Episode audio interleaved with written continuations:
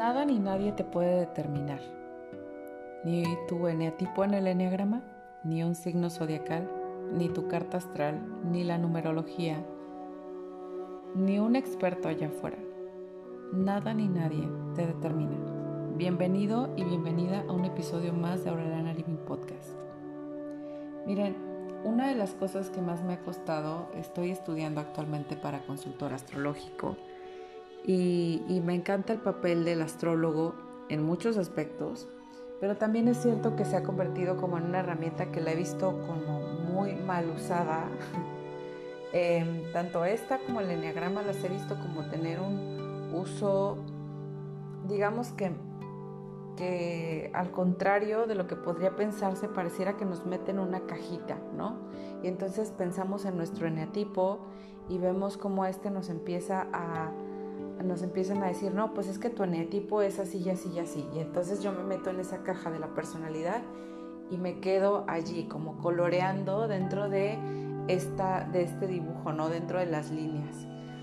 Em, y también me ha tocado mucho ver como de, ay, es que no tienes planetas en tal casa, entonces tal vez no te vas a casar o te va a pasar esto o tú nunca vas a poder ser mamá o si vas a ser mamá vas a ser una mamá muy mala. O sea, lo he visto mucho, no tanto en mí, la verdad es que eh, me ha tocado dos otras experiencias como de que algo pudiera ser que me determine, pero tengo que decir que yo he tenido más eh, yo queriendo determinarme que alguien queriendo determinarme a mí, ¿no? Si soy honesta, la verdad es que yo soy la que más límites me he puesto y tal vez es también tu caso. Entonces, el asunto aquí es que nada de estas herramientas, ninguna de estas herramientas nos determina. Nadie allá afuera nos va a determinar, pero cuando estamos pasando por periodos de incertidumbre, de duda, de miedo, de queremos respuestas, quisiéramos saber qué va a pasar más adelante, quisiéramos saber si es destino o no es destino. Muchas veces decimos, yo no creo en el destino, pero así vamos y les decimos, yo quiero que me digas a qué estoy destinada, quiero saber si si estoy destinada para la grandeza, si estoy destinada para el fracaso, si no, mejor ni lo intento, ¿no?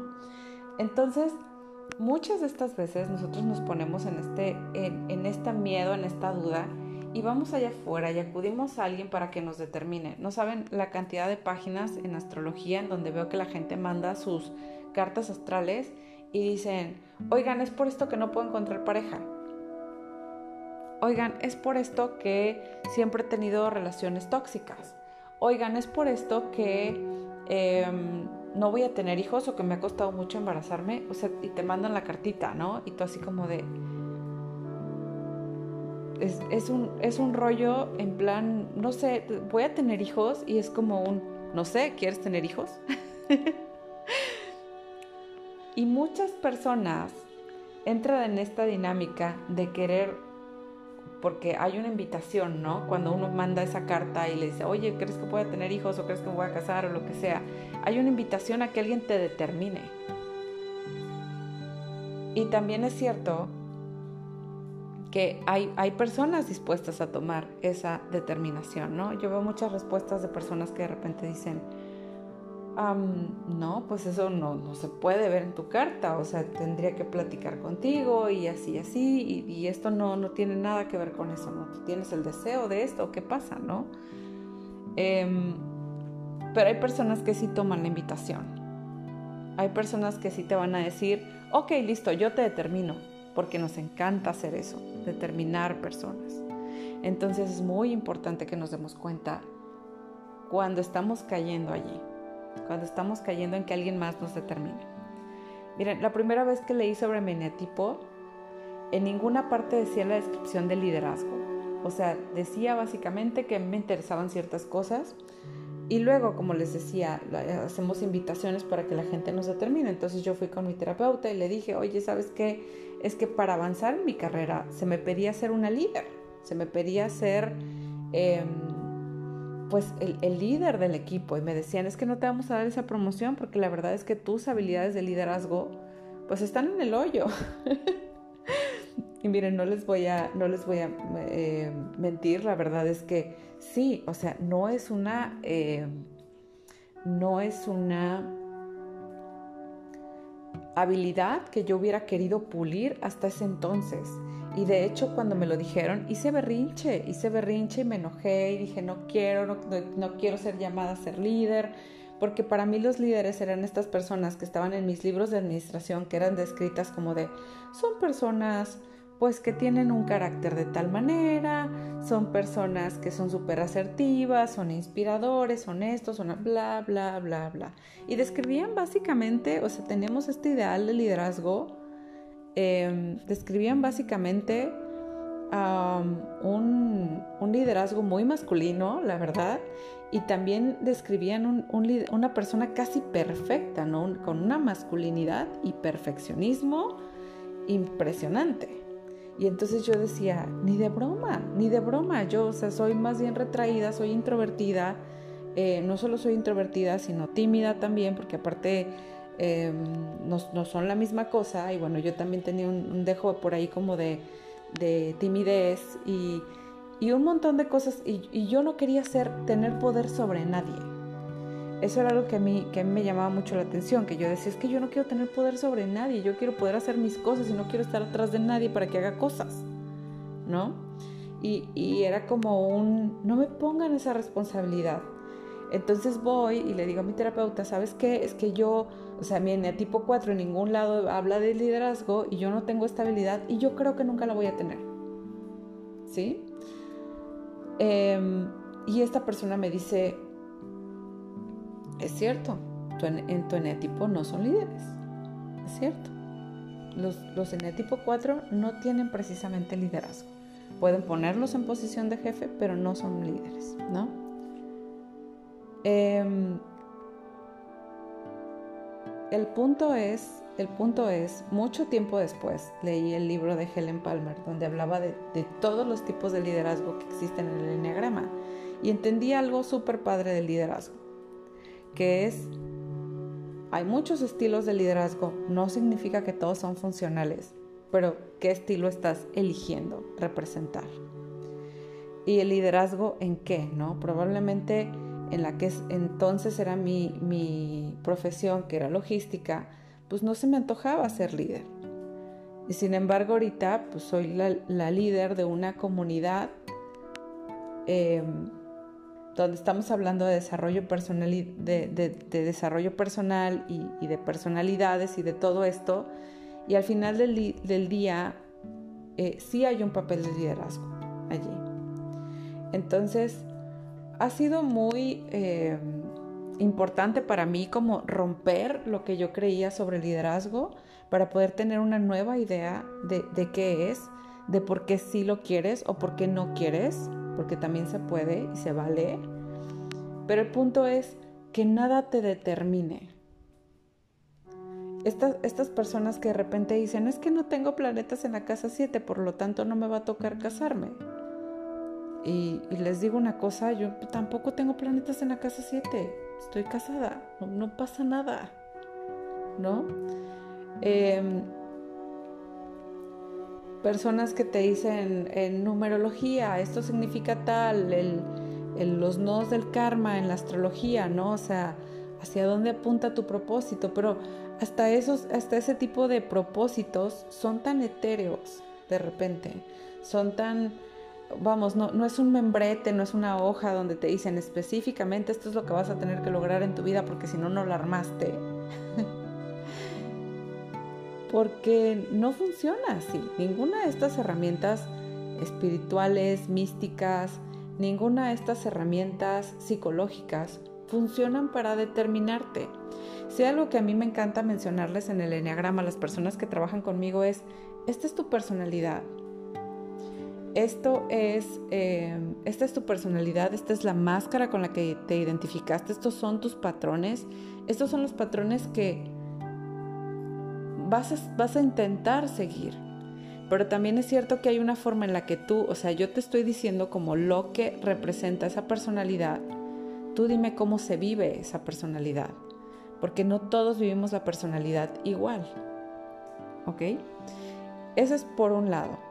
Por otro lado, nuestra labor o mi labor como coach, cuando hago coaching por medio del enneagrama, es que tú desestructures eso y te quedes solo con lo que funciona y sueltes las dinámicas y los patrones que no funcionan dentro de esa personalidad que creaste.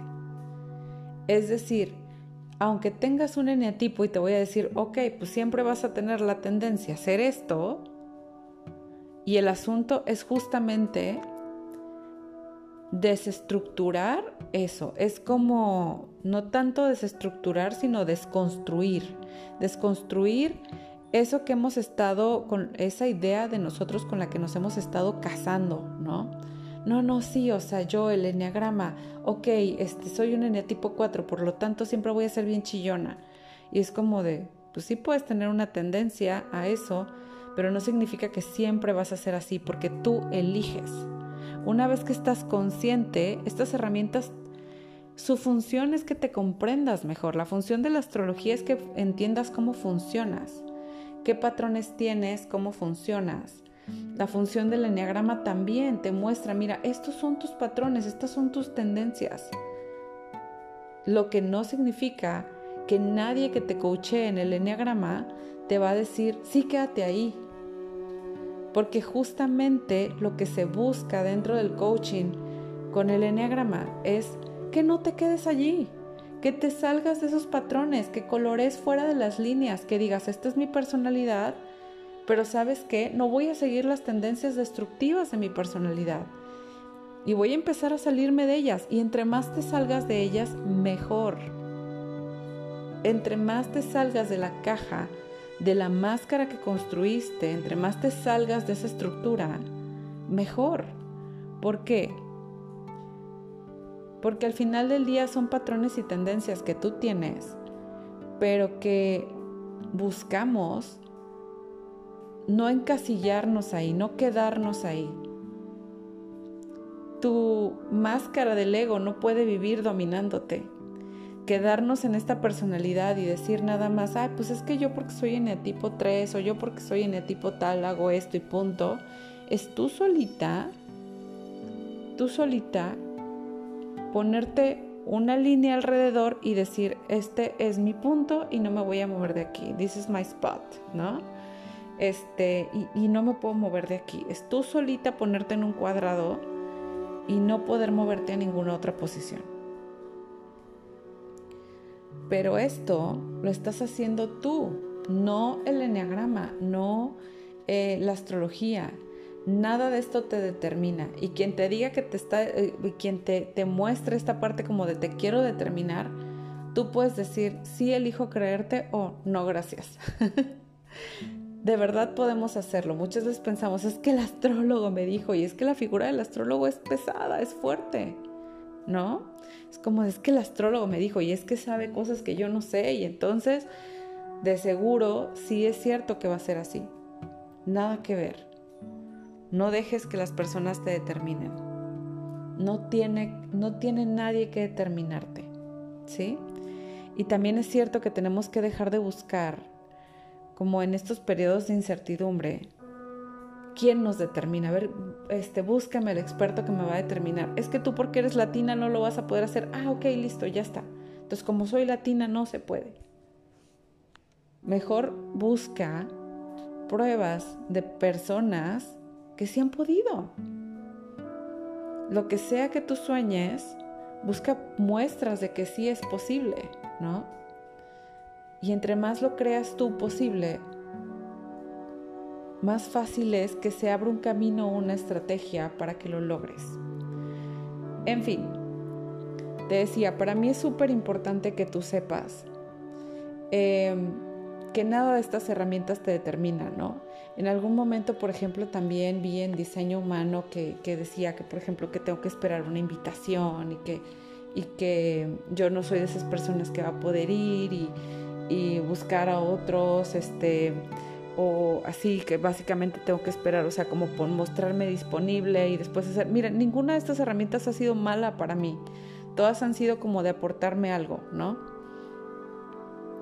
Y, me decían que por ser un proyector que no, que, que la, la energía iba a ser muy bajita y bla, bla, bla, me empecé a comprar tanto la idea de que mi energía tenía que ser baja que de repente veía yo como cosas muy poco funcionales en mi vida y yo decía, es que como tengo energía bien bajita, y es que como tengo energía bien bajita, lo he hecho un montón de veces, un montón de veces lo he hecho, esto como de dejar que algo me determine afuera y de repente decir, a ver, pues entonces empieza a buscar como las cosas con las que puedes tener más energía, porque proyector o no tienes una vida que hacer y tienes dos hijos y no puedes decir, well, I don't feel like it, o sea, no, me siento como que ahorita tenga ganas de hacer eso.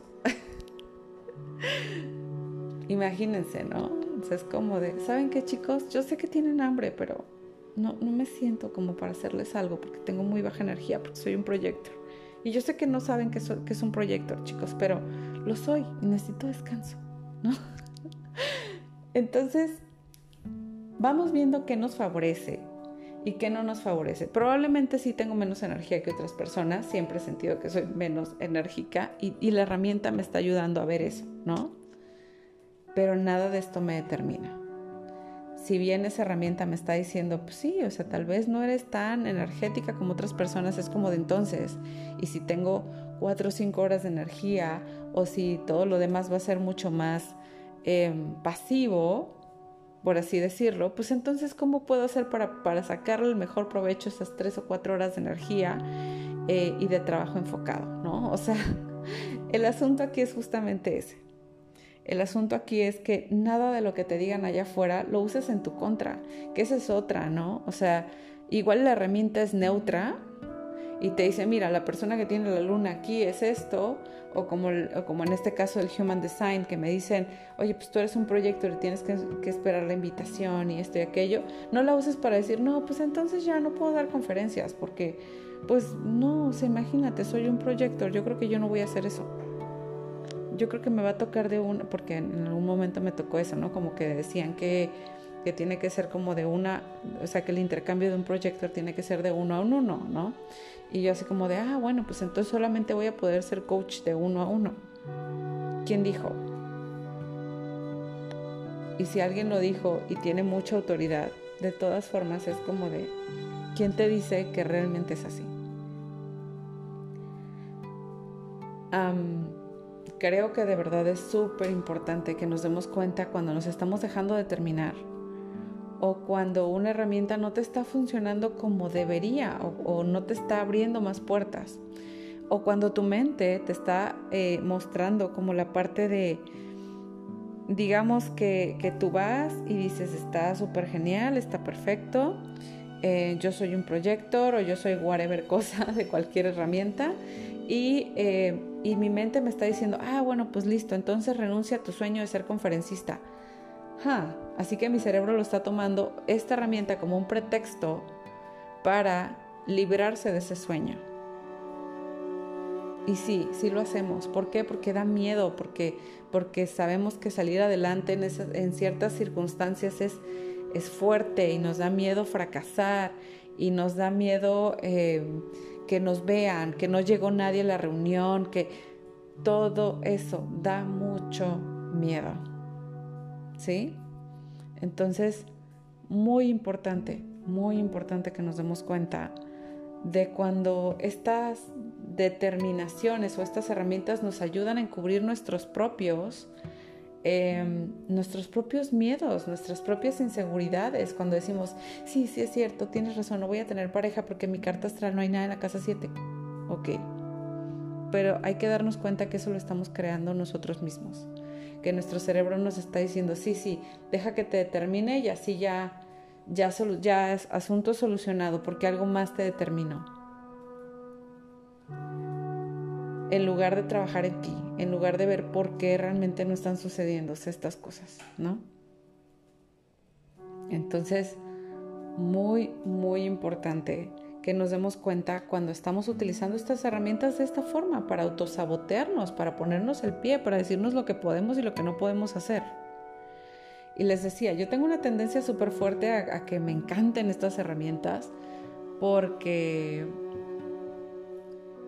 porque real es como me encantan los arquetipos, y me encanta la psicología, y me encanta la simbología y todas estas cosas, ¿no? Y está maravilloso en muchos aspectos y son herramientas que te nuevamente te ayudan a comprenderte. Son herramientas que te ayudan a comprenderte más y más profundo y a otros niveles y en otras capas. Y es que somos complejísimos como seres humanos. Y es padrísimo, ¿no? Hay herramientas que tú dices, no, me resuena tanto. Y hay otras que dices, ¡Ah! no sé cómo supo tanto sobre mí. O sea, de verdad es como un... Se siente súper padre y se siente súper rico, ¿no? Pero no podemos dejar que eso nos determine. Y me ha pasado también bastante, ¿no? Como de esto te determina, esto no te determina. Em, en, este, en este papel de lo que te platicaba sobre el liderazgo, encontré mi, mi propia forma de crearme la idea de liderazgo. Algo que también me pasó, por ejemplo, por ser un eneatipo 4, es que la persona que me describía esto me decía, mira, la envidia, o sea, la, la primera persona que me lo describió, me decía, mira, la envidia es como ese, no, es la envidia como de yo quiero eso que los demás tienen, sino como un tipo, eh, la inhabilidad de poder ver esa, digamos que poder ver el brillo en los demás, pero no verlo en ti, ¿no? Y les quiero platicar esta historia porque de verdad fue como algo que a mí me hizo muchísimo sentido después. Em, entonces me decía ella, mira, la, la envidia es esto que nosotros hacemos Em, cuando podemos ver, o sea, podemos apreciar en los demás sus logros, em, su brillo, su talento, su esto, su aquello.